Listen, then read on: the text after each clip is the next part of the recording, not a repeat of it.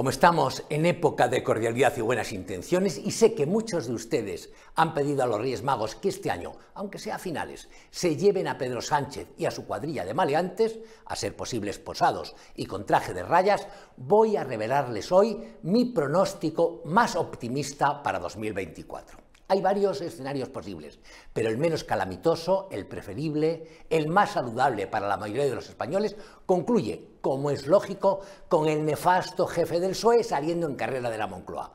Para ello tienen que darse durante los próximos meses varias circunstancias. Una de ellas, crucial, es que los jueces pongan pie en pared y dejen claro con sentencias reiteradas que nadie, por poderoso que sea o parezca, está por encima de la ley. ¿Por qué es eso tan esencial? Pues muy simple.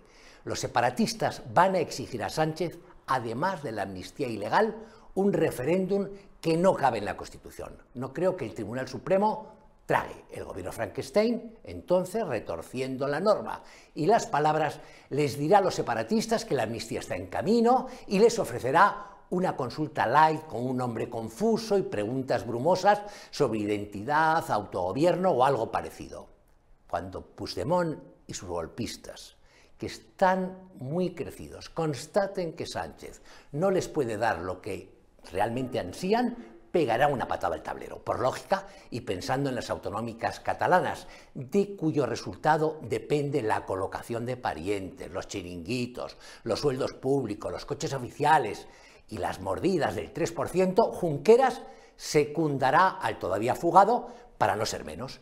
Aunque Pablo Iglesias está a forrarse y ya le ha buscado acomodo en Bruselas a Irene Montero, no hay que descartar tampoco que le amargue la existencia a Sánchez en venganza por las perrerías que Yolanda hace a Podemos. A eso se suma, complicándolo todo, que el 6 de junio tenemos elecciones europeas y que si Vox y PP no hacen muchas gilipolleces en los cinco meses que faltan, el palo que se llevarán socialistas y compinches puede ser antológico.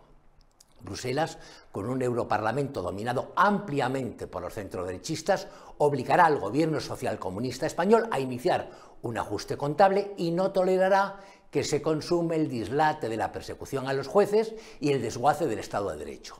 Allá por el otoño, a Sánchez no le quedará otro remedio, se verá forzado a convocar elecciones anticipadas. Ya sabemos que para los progres para la gente de izquierdas, la política es como ser hincha de un equipo de fútbol y que les dan igual la realidad y las tropelías que hagan los políticos si son de los suyos. No hay que confiar, por tanto, en transferencias masivas de votos, pero hay un desgaste evidente y parece improbable que PSOE y Sumar vuelvan a reunir los 10,8 millones de papeletas que juntaron el pasado 23J. Si PP y Vox dejan de despellejarse si Feijó hace un discurso de más enjundia ideológica y más ilusionante, si Abascal asume, por duro que sea, que Vox debe cerrar acuerdos con el PP para no presentarse en plazas donde sus votos se desperdician y al revés, dejaremos atrás esta pesadilla.